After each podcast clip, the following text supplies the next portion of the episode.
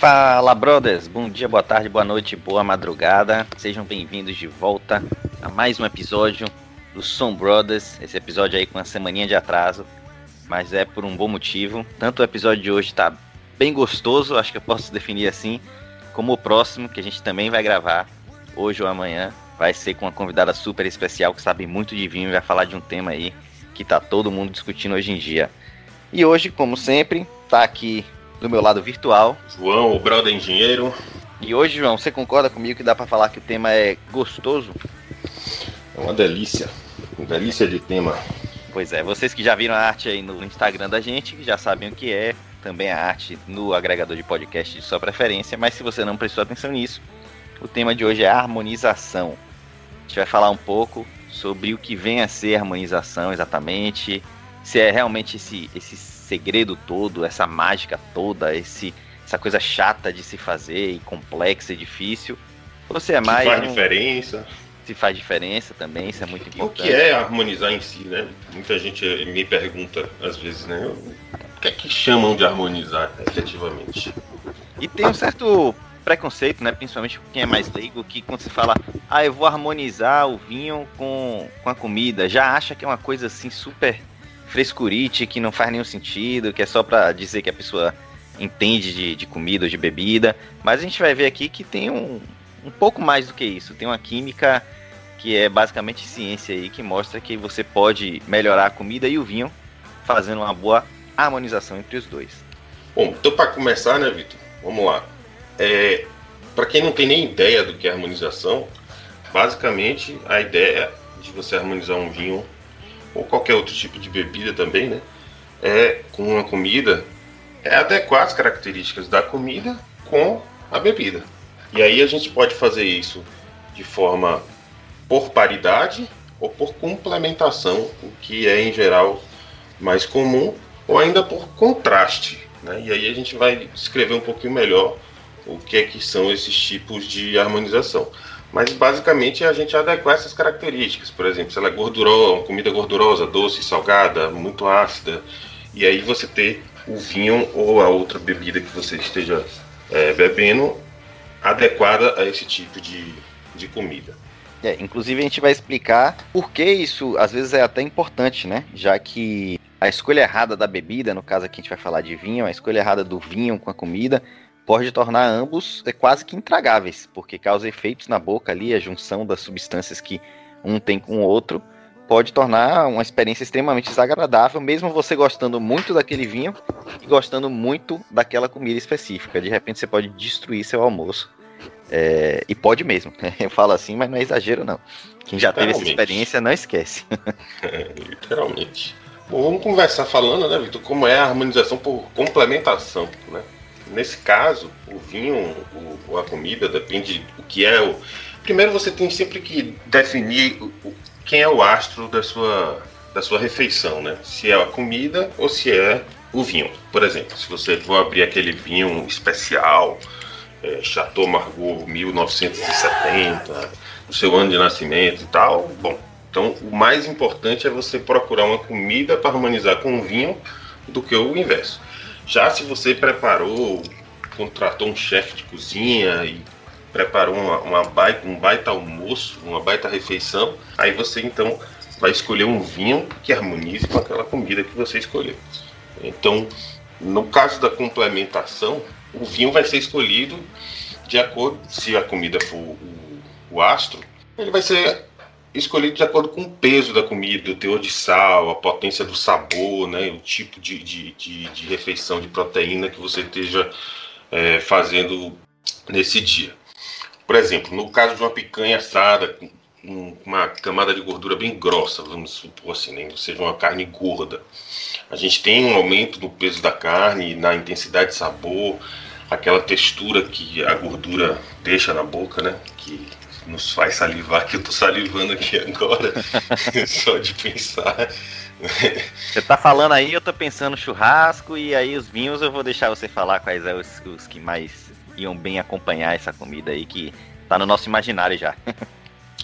Pois é, mas aí se você tem uma comida assim, com esse peso, na harmonização por complementação, a gente vai ter que procurar um vinho também que traga esse peso, né, junto para poder acompanhar a comida, de forma que a comida não apague o vinho. Se você trouxer um vinho nesse caso muito levinho, um corpo leve, quando você beber, você não vai sentir nada na boca, porque você tá com aquele gosto, aquela gordura da picanha na, na, na boca e simplesmente o vinho vai passar desapercebido. Então aí, em geral, a gente tem aí os tanás, os cabernets, os sirras, né, que em geral são vinhos que podem trazer. É, é bom deixar claro, né, Vitor, que a gente fala taná, cabernet, então cara, a pessoa vai pensar assim, ah, não, churrasco taná. Não é necessariamente assim, né? A gente tem que lembrar que a gente está falando das castas e as características que pode trazer ao vinho. Mas você precisa conhecer o vinho, o vinho precisa ter corpo né? Precisa ser um taná extraído, um cabernet extraído, um, um extraído, de forma que ele tenha, seja um vinho encorpado, né? Tem o Malbec também, né? O famoso Malbec que vai acompanhar um churrasco muito bem, né? O Malbec argentino, é, que são, são castas que normalmente permitem que o, o enólogo tire, extraia bastante corpo e faça um, um vinho bastante encorpado. Então ele não vai sumir, ele vai conseguir fazer frente à carne, né? Aquele peso daquele sabor da carne. E você vai continuar é, sentindo o sabor do vinho na hora que você é, degustar. Aproveitando isso que você falou, João, de, das castas não serem pura e simplesmente uma garantia de que é um vinho potente, é só lembrar que tem métodos de vinificação, que a gente já até falou aqui, inclusive já trouxe o Ellison Manfroy, que falou muito sobre isso aqui com a gente há uns episódios atrás. E se você pega um Cabernet, por exemplo, e faz uma maceração carbônica, como o próprio Ellison já fez, o vinho tende a ficar aromático, sim, mas tende a ficar um pouco mais leve, menos tânico. E aí já não é aquele Cabernet super potente que alguém pode imaginar que vai beber, sei lá, um Cabernet californiano e que vai ter essa potência que a gente está falando. Então, a casta é um indicativo, Taná, Cabernet, Syrah, Malbec, mas, como você falou, conhecer o vinho é importante para saber se ele confirma as características mais comuns daquela casta, né? É, a gente fala das características porque ela permite que o enólogo faça, né? Então, no, nesse caso específico da carne, para finalizar, ela também vai trazer aqueles taninhos, essas castas também são tânicas, né? Então, que acabam secando a, a, a boca, né? Daquela gordura que, que a carne traz.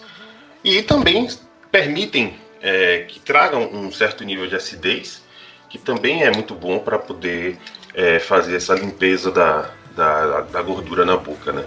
Então, é um, um, você vai pegar o vinho e vai complementar ao seu almoço, né? No caso de um churrasco, que foi o exemplo que a gente está utilizando aqui, por complementação, ou seja, você tem um almoço com uma carne pesada, um, uma refeição de corpo, de sabor, de potência, e você vai buscar um vinho também né, com essas mesmas características.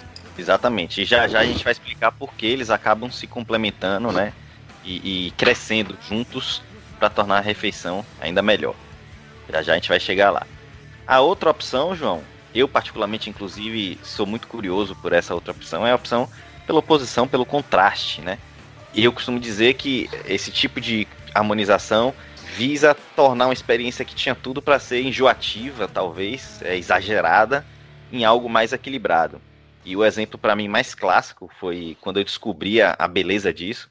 É você imaginar, por exemplo, eu acho que a maioria das pessoas que estão ouvindo a gente, se pegar uns 40 gramas, um, um naco grande de gorgonzola e começar a comer ele puro, em pouco tempo ela já vai estar tá enjoada, por mais que goste de gorgonzola, vai querer diluir ali num leite, num creme de leite, fazer um molho para dar uma suavizada, né?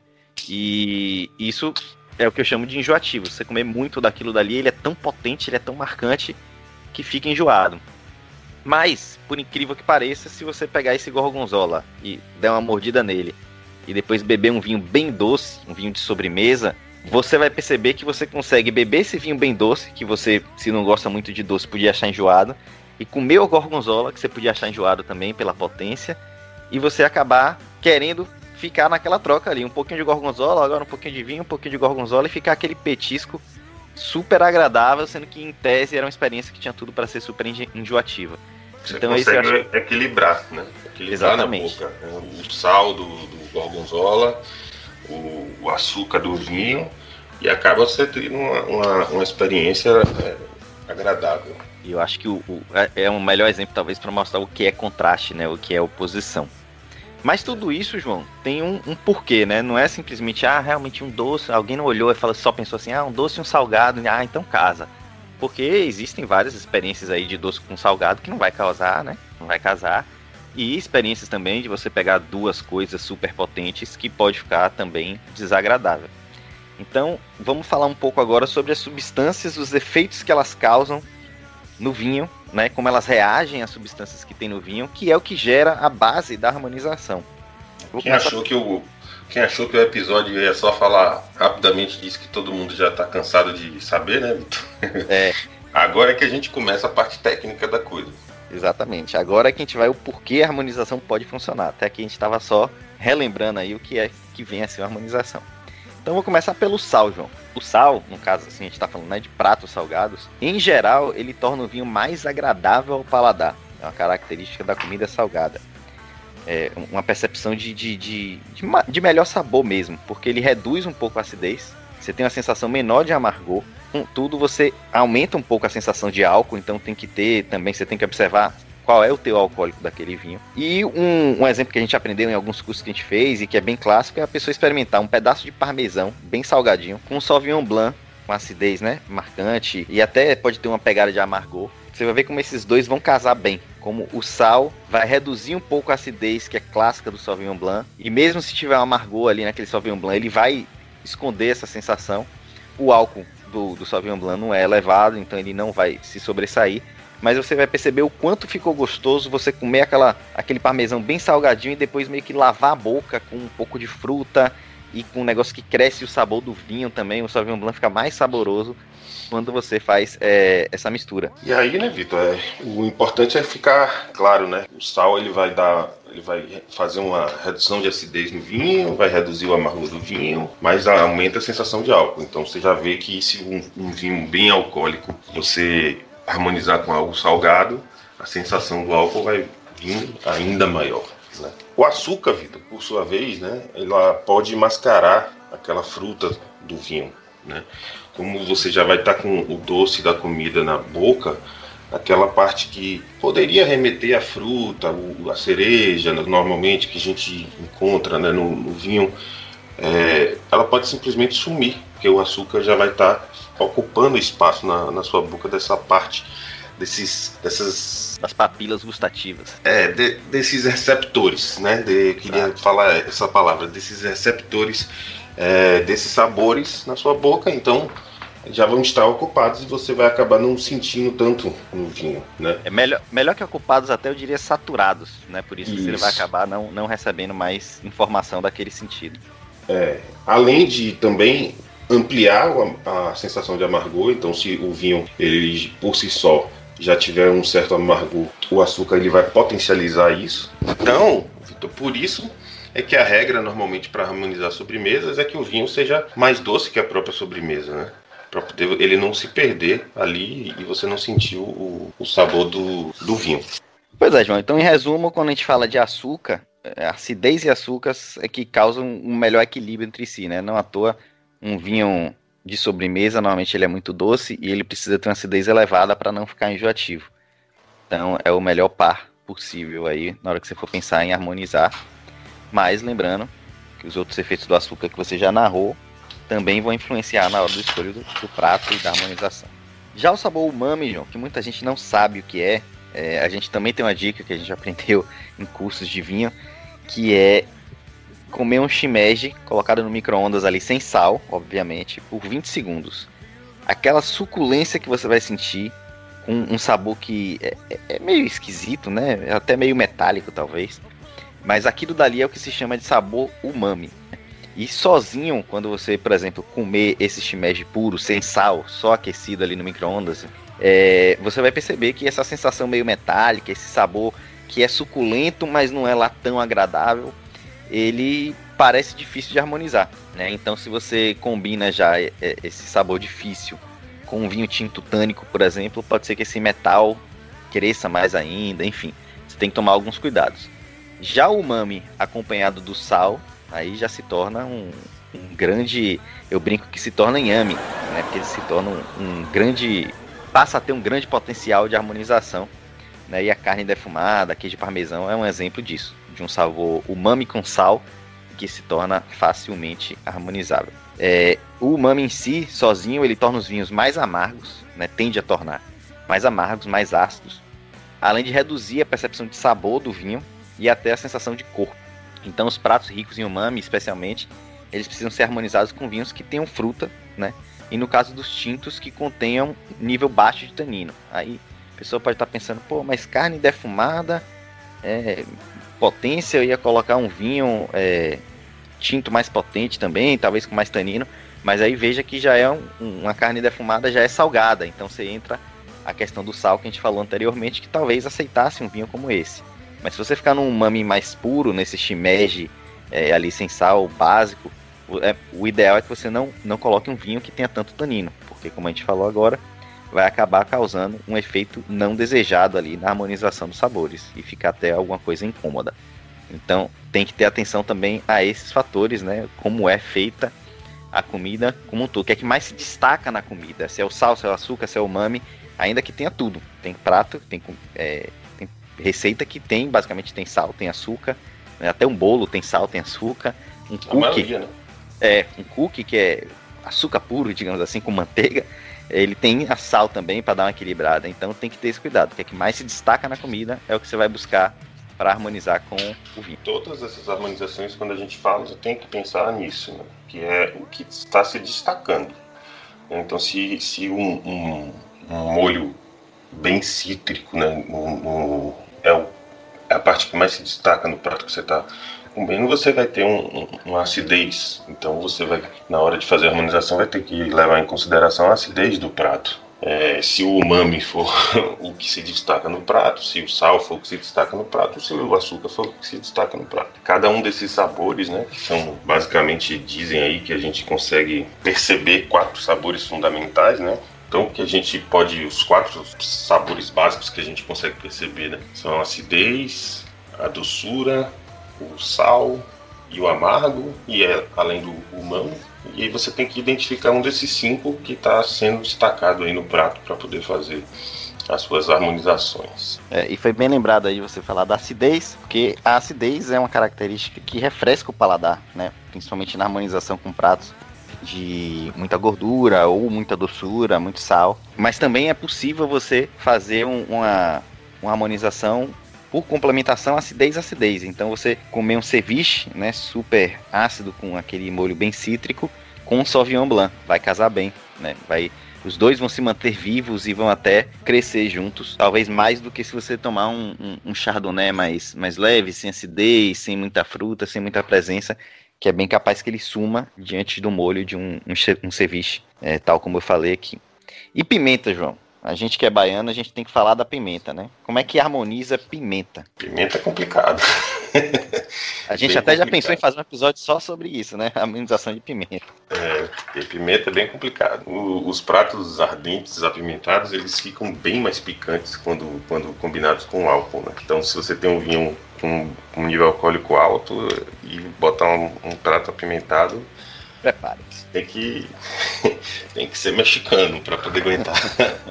Os vinhos, no caso do, da harmonização com a pimenta, eles podem ficar mais ácidos e mais amargos, além de sofrerem uma redução no corpo e nos sabores frutados. Ou seja, a pimenta é meio ruim para o vinho, né? Porque imagine, ele vai elevar demais a acidez, ele vai trazer o amargor e vai ficar mais leve no corpo e vai diminuir sua fruta. Ou seja, é basicamente. Anula o vinho. Inclusive, é, eu falei aqui de anula o vinho, e aí já é uma, um gatilho para o pessoal começar a praticar isso, né? Se a pimenta ela quase que anula o vinho, o que é que você vai buscar para tentar harmonizar com a pimenta? Basicamente um vinho que você queira anular alguns excessos dele, né? Então, se você tem um vinho que tem uma doçura que está se destacando, muita fruta, que chega te incomoda aquela quantidade de fruta e que não tem amargor nenhum, você talvez com a pimenta você reduza essa fruta, você reduza esse, esse teor ali mais enjoativo, mais doce que estava te incomodando e talvez você consiga harmonizar um pouco melhor do que você pegar um vinho alcoólico, tânico, com um amargor residual é, já perceptível, já aparente. Então, é, é, esse tipo de coisa que a pessoa, quando vai harmonizar, ela tem que refletir. Então, a pimenta, como a gente viu, né, deve ser feita em uns vinhos de baixo teor alcoólico, sabores mais frutados, talvez um doçozinho é, residual, um meio seco, talvez, né? E se forem escolhidos tintos que não tenham tanto tanino. Não é harmonização fácil. Inclusive naquele, não sei se você lembra, Vitor, naquele episódio que a gente gravou, um episódio duplo até, né, com, com Miguel Almeida e, e a Cecília Aldaz, é, a paixão pelo vinho, e ela comentou, né, que o Felipe Bronze falava que ia fazer um prato bem apimentado, ela já ficava de cabelo em pé para poder imaginar que vinho ela, ela ia utilizar para harmonizar.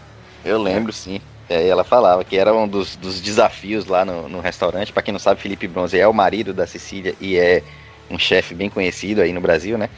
E ela falava que era o, um dos maiores desafios que ele podia fazer a ela era escolher o prato bem, bem apimentado, não só condimentado, que eh, também é, tem suas dificuldades, mas o apimentado ainda é mais difícil.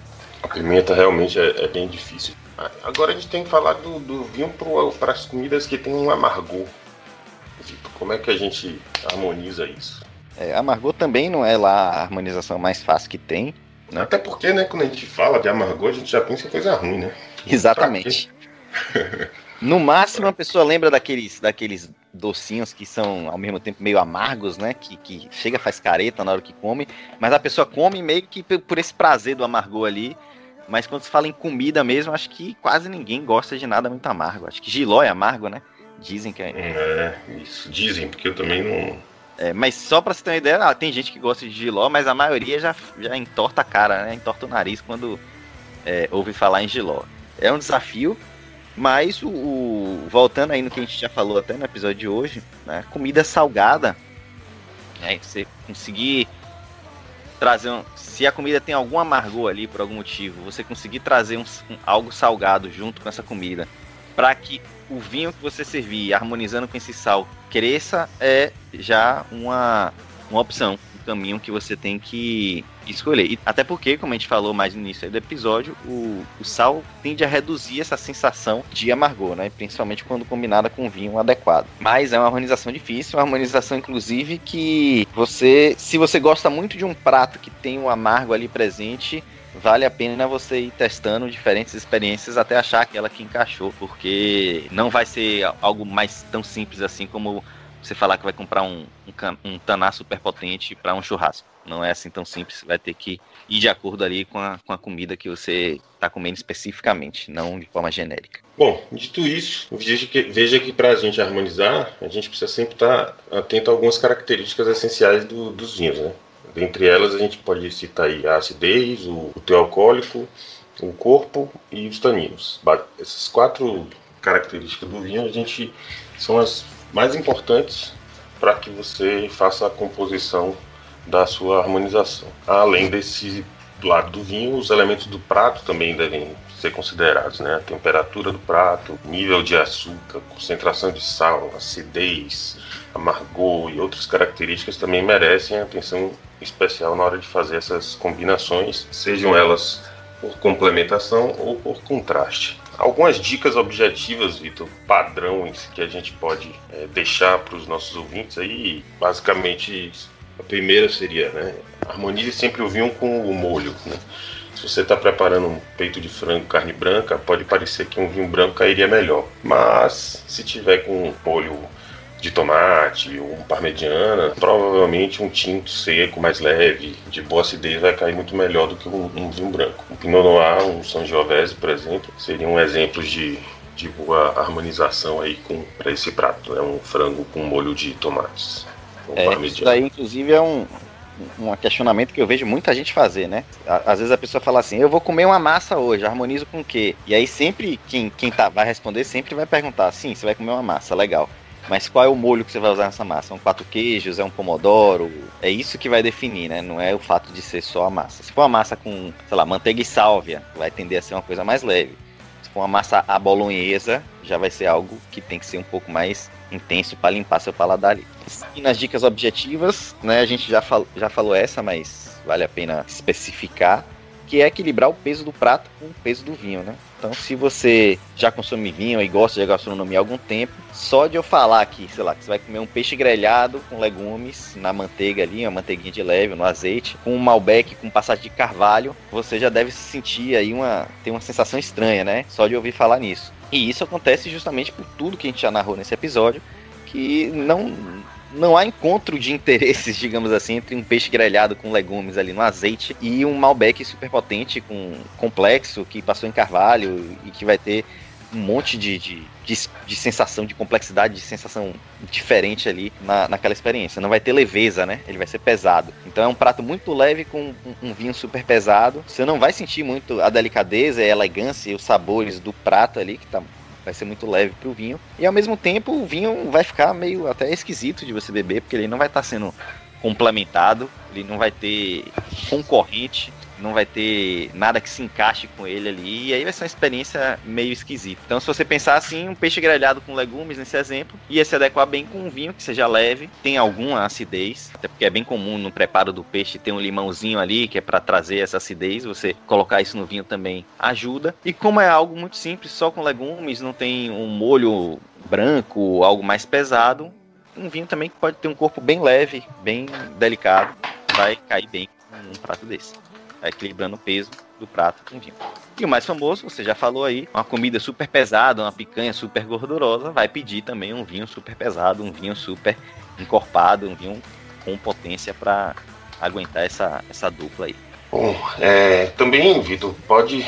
Uma outra dica é aproveitar a acidez do vinho e da comida. Um elemento importante quando falamos de harmonização de vinhos é a acidez. A gente fala, se você reparar, a gente fala o tempo todo acidez, acidez, acidez, acidez, né? A acidez ela pode trazer grandes benefícios para a refeição, né? Pratos com mais gordura, por exemplo, os ácidos do vinho limpam o paladar, cortam aquele efeito pegajoso da comida, né? Do, da gordura. Os pratos ácidos também podem ser acompanhados por vinhos ácidos, a semelhança, né, como a gente já descreveu antes, por semelhança à harmonização. Nesse caso, os sabores frutados e a doçura da bebida ficam realçados, enquanto a acidez ela é suavizada. Então, ou seja, se você tem um, um alimento muito ácido, a acidez do vinho ela vai ser suavizada, porque o, o alimento está lá trazendo também mais acidez. Como você falou, né, está saturando lá os receptores, então vai suavizar um pouquinho e vai realçar esse sabor da fruta do, do vinho. Exatamente. E aí,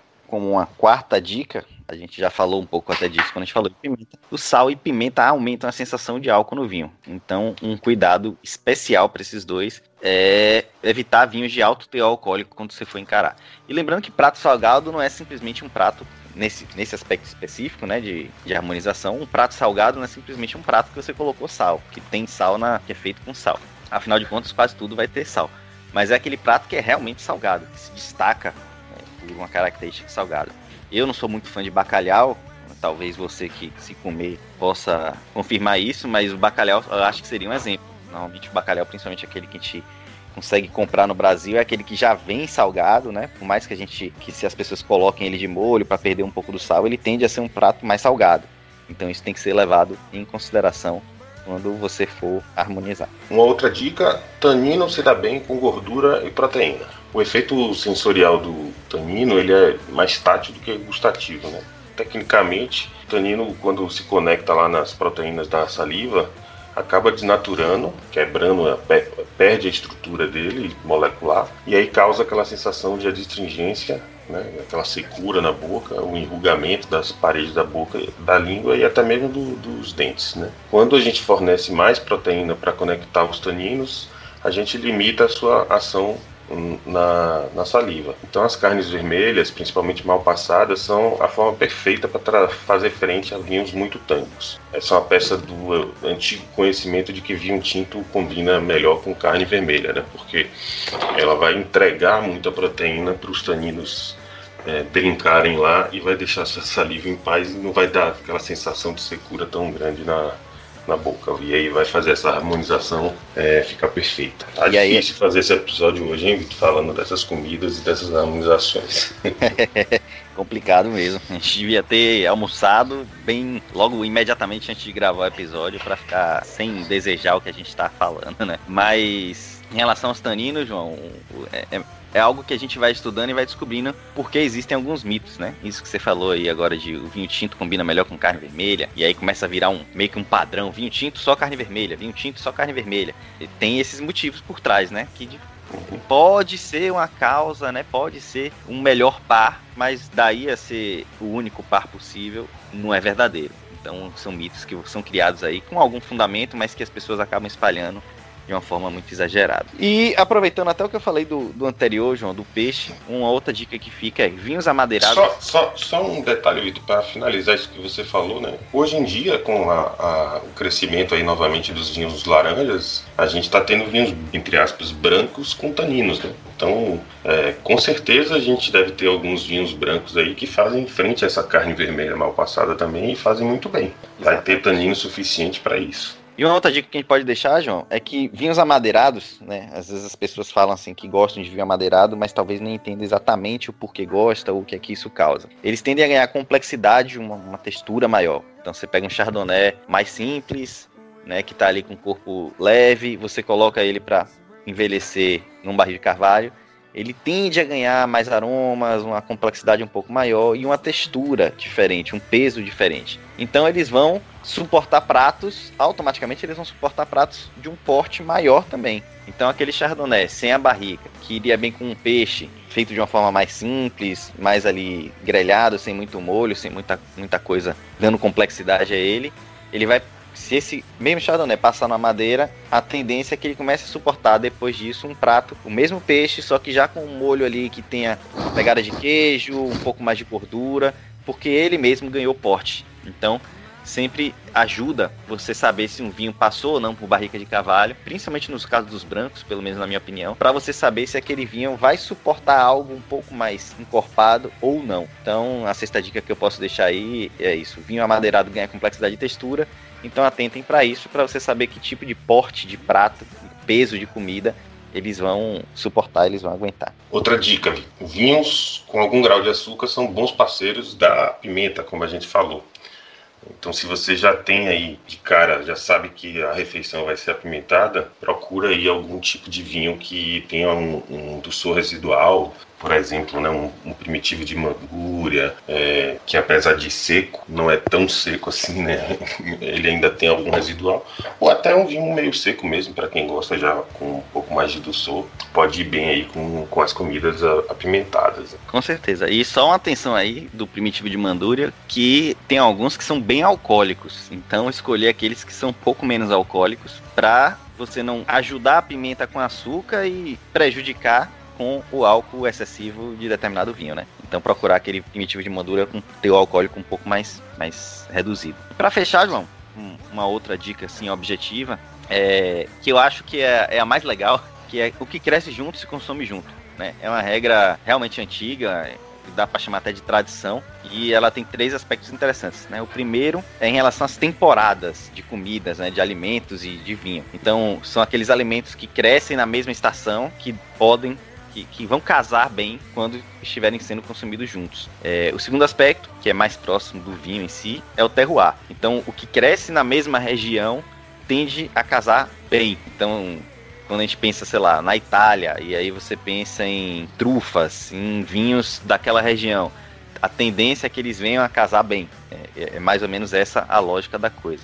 E o terceiro é a tradição mesmo, né, como eu comentei, mas não por simples tradição, ou seja, não por ser algo que simplesmente foi sendo repetido desde meados de sei lá que século até hoje.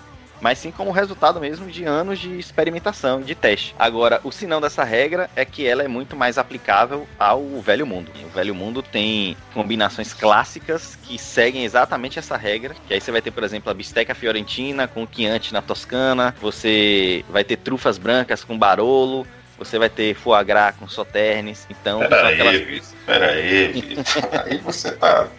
Aí você tá... Tá judiando eu tentando, eu tô tentando manter o foco, mas tá difícil, né? Essa agora aí, bisteca com quiante, trufa com barolo, foie gras com soternes Foie aí. gras com soternes, pelo amor de Deus, cara. Aí você pegou pesado. Foie gras e soternes, inclusive, João, aproveitando aqui, é, é uma harmonização bem interessante, né? Porque o foie gras, ele, ele é meio amargo, ele é bem gorduroso, ele é meio amargo e casa bem com um vinho doce.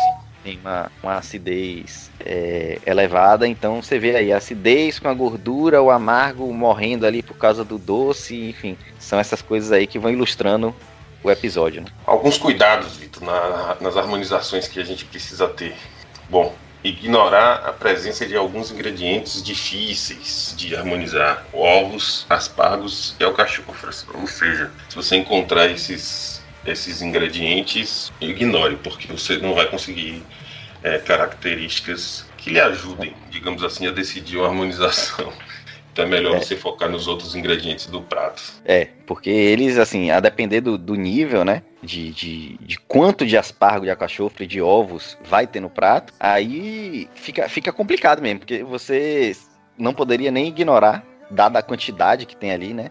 Mas você vai ter uma dificuldade bem grande em, em harmonizar, né? Então, acho que o ovo é o mais comum e o mais fácil de você imaginar. Um prato um bocado de ovo cozido ali. Aliás, se você parar para imaginar você comendo um ovo cozido com um vinho, você já vê que provavelmente não vai vir nada na sua cabeça, nem branco, nem tinto, nem doce, nem seco, nem espumante, nem nada. Talvez espumante até seja a melhor opção, mas é, são, são ingredientes difíceis, né? Então, cuidado com eles, basicamente. Um outro cuidado, João, que me vem à cabeça é você. Isso é muito comum, na verdade, né? As pessoas é, fazerem. E ela tem um vinho preferido e, sei lá, vou escolher aqui um Malbec. A pessoa tem um Malbec, um Malbec X lá como o preferido dela e aí ela quer harmonizar com todo o prato. Então ela vai no restaurante japonês, ela fala, ah, eu gosto do Malbec tal. Aí ela vai num churrascaria, eu gosto do Malbec tal. Ela vai num, sei lá, numa massa, comida italiana, eu gosto do Malbec tal. Não tem problema nenhum, né? A gente defende isso aqui. Se a pessoa quer tomar o Malbec dela com, um, sei lá, uma salada, é direito Nossa. dela, não tem problema nenhum. Claro. Agora, se ela tá na intenção de harmonizar, aí não dá para dizer que isso é, deve ser feito, porque ao longo de tudo que a gente já falou hoje no episódio, não vai fazer nenhum sentido. Então, ou você vai sabendo do, de que aquilo ali não vai casar bem, mas você mata a sua vontade, ou então você deixa seu vinho preferido de lado ali por um dia e tenta harmonizar com o prato que você escolheu. Uma curiosidade, né, Vitor, que a gente não para para pensar às vezes, mas a gente chega no restaurante e escolhe o vinho antes sequer de olhar o cardápio, né? É uma é. coisa que, que eu Faz todo mundo faz, né? É, eu fico sempre me perguntando. É, eu, eu não tenho tanto esse problema porque normalmente vai a segunda garrafa, né? então a primeira é só pelos aperitivos e aí no prato principal. Mas é uma curiosidade, né? Por que, a gente devia teoricamente escolher o prato primeiro para poder depois escolher o vinho. A não ser que realmente você queira escolher o vinho primeiro e depois você adequa a sua escolha de prato. Mas não é normalmente o que você faz no restaurante, né? No restaurante Ou você tá mais focado não... na comida. Exato. Ou se a pessoa não for harmonizar né, a entrada, se for pedir uma entrada, a entrada, o prato e a sobremesa, ela não for pedir tanto vinho assim, é, ela se pelo menos entender mais ou menos o que é que ela vai comer, ainda que não escolha, para achar um vinho coringa ali, mas eu acho que no fundo, no fundo, nem isso as pessoas em geral fazem, né? Porque é.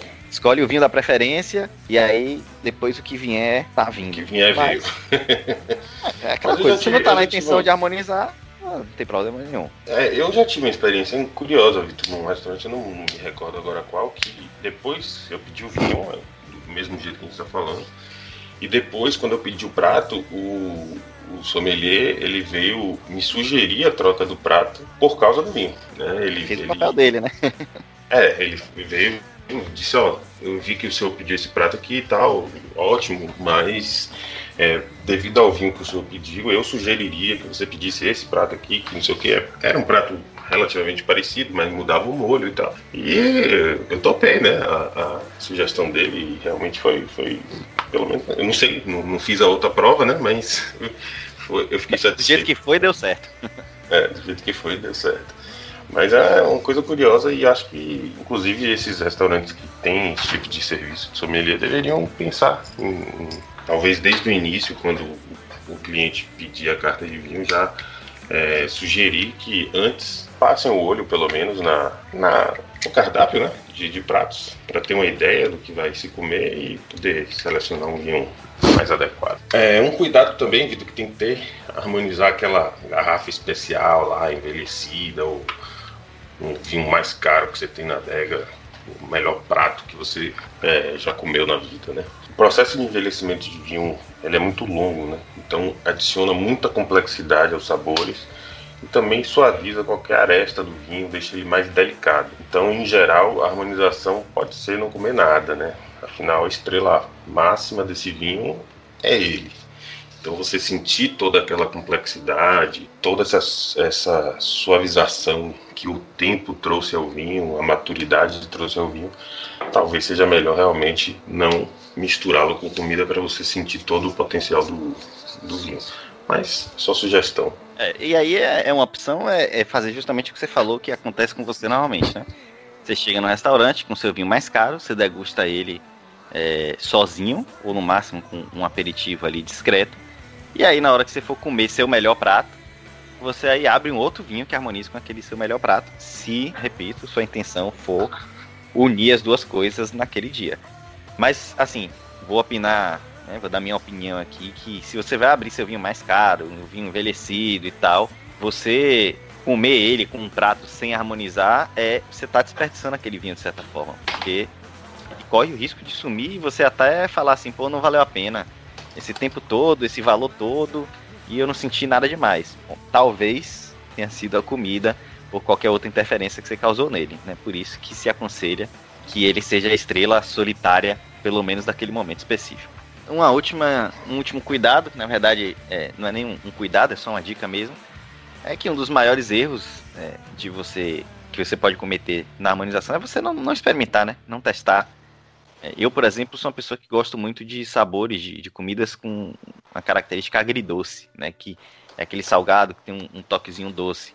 Então, tem gente que não gosta a harmonização de algo desse tipo vai ser diferente. Tem gente que vai querer esconder um pouco aquela característica da comida, tem gente que vai querer realçar, tem gente que vai preferir não harmonizar, enfim.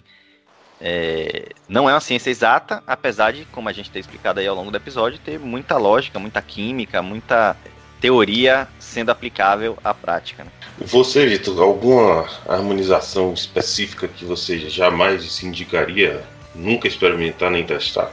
uma que eu nunca indicaria. Olha, eu, eu já tive a, a, experiência que eu não esqueço, assim, que foi bem ruim. Deve ter tido até alguma pior, mas essa ficou muito gravada na cabeça. Foi, como a gente estava falando mais cedo, até do shimeji, foi cogumelo, não lembro se era exatamente shimeji, com um vinho tinto é, tânico. Ali eu senti exatamente o que se quer dizer com gosto de metal. Porque era, sei lá, parecia que eu tinha bebido Bebida não, parecia que eu tava mastigando uma latinha de Coca-Cola vazia, só a lata mesmo, alumínio. Ixi. É, é, era, era bem ruim. É, eu não consegui continuar. Não lembro exatamente como tinha sido preparado o cogumelo e tal, mas eu sei que casou muito mal. Então tá aí uma, uma a se ter cuidado. Eu, se for comer um cogumelo de novo, eu vou ter bastante cuidado na hora de escolher o vinho. Eu, eu me lembro de uma experiência que eu tava tomando um, um pinot bem levinho, bem. tava até gostoso. E aí serviram um, uma carne de, de, Acho que era picanha também. E aí o vinho sumiu. Virou suco. suco e mesmo assim suco aguado. Ficou realmente bem, bem, bem. Isso eu já passei algumas vezes. O vinho, o vinho morreu, assim. efetivamente. É, morre mesmo. Você nem sente. Né? A verdade é, você nem sente o sabor. E comida também, quando você tá com um vinho que se destaca muito em uma comida muito leve, você vai mastigando ali sem muito efeito. E pipoca, Pipoca? Pipoca, eu não sou muito de comer pipoca, não. O que é que você sugeriria com pipoca aí? Ah, eu adoro tomar vinho com pipoca. Eu quero ver se você faz uma harmonização aí pra mim. Pensa vinho aí. pipoca. Pipoca tem um sabor neutro. Isso. É, um sabor. Sal. É isso que eu ia falar, né? Tende a ter sal. Manteiga.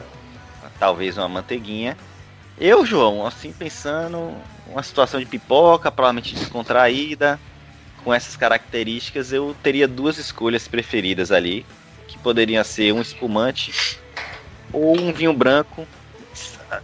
Eu ia escolher de acordo com o clima, pra ser sincero. Se fosse um vinho, um vinho branco numa situação assim soteropolitana de calor eterno, eu acho que eu iria é, num Chardonnay um pouco mais fraco, no Sauvignon Blanc, mas se tivesse uma temperaturazinha assim mais gostosa, aqueles 18, 16 graus, talvez um, um Chardonnay uma passagem breve em barrica para acompanhar essa pipoca aí com a manteiguinha e, e, sal. Mas não sou muito fã de pipoca, nunca fiz essa experiência, tô aqui só chutando. Qual é a sua preferida? Não, eu, eu acho que eu, eu prefiro a, a opção do, do Sauvignon Blanc mas na verdade eu não não muito o Sauvignon Blanc em si, porque tem tem acho que tem muita fruta.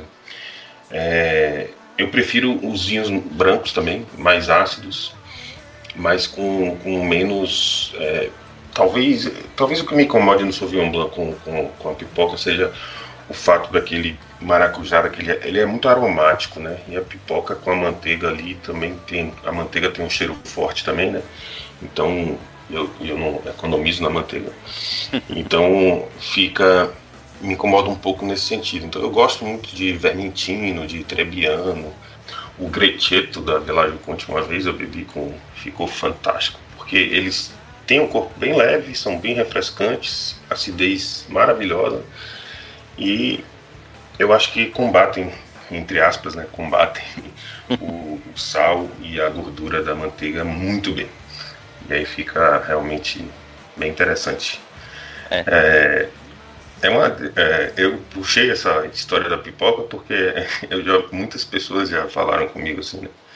Ah, pipoca com vinho. Mas eu acho que fica bem legal. É, tem tudo para ficar bom mesmo.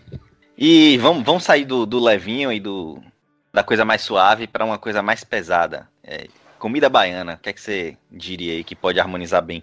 Comida baiana, para quem não sabe quando a gente se refere, né? A comida baiana, o que é que a gente está falando? A gente está se referindo aí a, a muqueca, a, a comidas com, com azeite de dendê em geral, né? E bastante condimentada, né? E bastante condimentada. Eu, particularmente, Vitor, acho que o que mais, de forma genérica, o que mais pega aí seria espumantes, né? E a acidez que que vem para limpar essa gordura desse, desse, desse azeite, muito azeite que se usa né, né nessas comidas, e também é, esse frescor para poder harmonizar aí com, com, com, esses condimentos, né? não ficar uma coisa muito é, potencializada, digamos assim. É, eu também acho isso, o espumante inclusive acho que é um, um, um grande parceiro do acarajé, né, que é uma comida baiana aí clássica. Fantástico, fantástico. E o, eu acho que um, a depender do que você vai comer ali, um rosé também, tem que ser um rosé um pouco mais encorpadinho, não dá para ser aqueles provincianos super leves, porque ele vai acabar sumindo, mas um, um rosé também pode cair bem. Tinto eu particularmente não não beberia, né, mas é, eu acho que quem só bebe tinto, por exemplo, tem muita gente que fala assim, né, só bebe tinto, aí teria que partir para um vinho um pouco mais leve, menos complexo, com fruta e, e talvez até um... Acidez lá em cima. É, acidez lá em cima. O rosé também, né, Vitor? Acho que você tem que, se você for harmonizar com o rosé, tem que pensar. Eu acho que nesse tipo de comida baiana a gente sempre tem que pensar e o ponto crucial seria a acidez do, do vinho, né? E aí depois você pode até passar para analisar outros pontos, mas eu acho que o crucial seria a acidez. E feijoada, Vitor?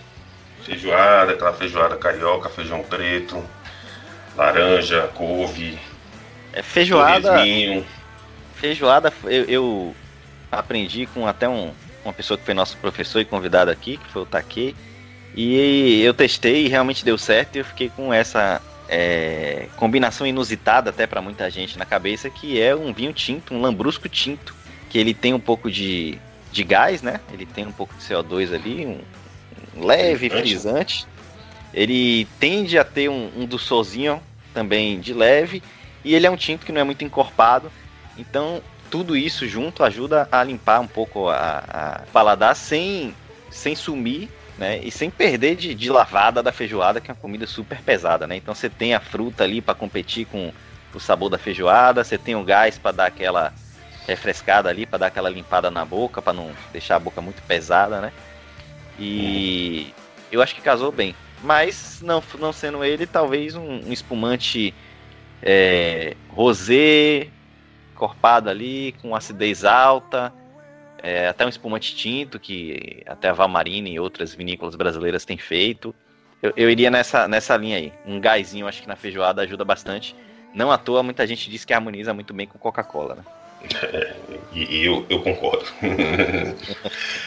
e uma comida que eu particularmente gosto muito, João. Essa daí é para fechar essas, essas, essa brincadeira aqui de harmonização. Comida tailandesa, seria de quê? Tailandesa. Tailandesa também são comidas bastante condimentadas, né? Aromáticas. E aromáticas. Então, eu iria pegar alguns vinhos aromáticos, também com bastante fruta, igual a comida. Eu faria uma harmonização é, por complemento nesse caso, né? Então, pegaria um vinho aromático e frutado. Então, tem como exemplos aí, a gente tem um, um Gervustamina, por exemplo. O Gervus, inclusive, também tem uma acidez legal para poder acompanhar esse, essa condimentação aí. É, um Riesling. Então, acho que são essas harmonizações aí que eu faria para uma comida tailandesa. Essa aí também são minhas preferências. Acho que o Gewurz, até de aroma, casa muito bem com a comida tailandesa. E uma curiosidade, João, você sabia que tem um, um, uma harmonização que é super tradicional aí, que todo mundo faz, mas que na prática é um, uma péssima harmonização a ser feita? Bolo de casamento e champanhe. É, o pessoal faz por causa da comemoração, né? O champanhe e tudo.